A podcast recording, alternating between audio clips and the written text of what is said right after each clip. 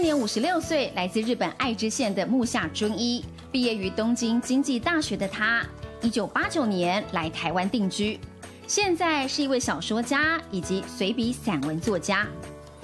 人是，呃，有一天风吹了，那人是被风吹过到某一个地方，那落地生根是这样子的想法。那这么讲的话呢，我跟台北呃是呃真的很有缘分的。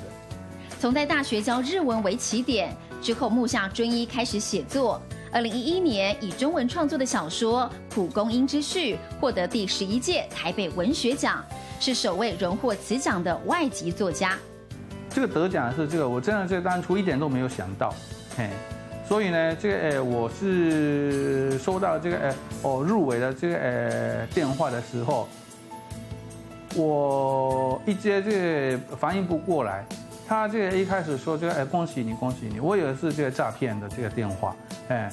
木下尊一为了推广日本文学，他也挑选自己喜爱的日本作家，举办小班制的文学讲座。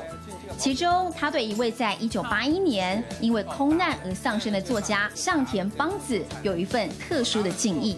他是从这个台北，呃，这个呃坐飞机呃飞往高雄的时候，因为空难而这个过世的。那我没有坐飞机，但是同一天我也坐火车，呃，从台北到这个高雄。之后，我对向田邦子一直都，呃，有兴趣，好像这个跟我有一点缘分的感觉。为什么在台湾一待就是三十年？木下尊一自己也不知道原因为何。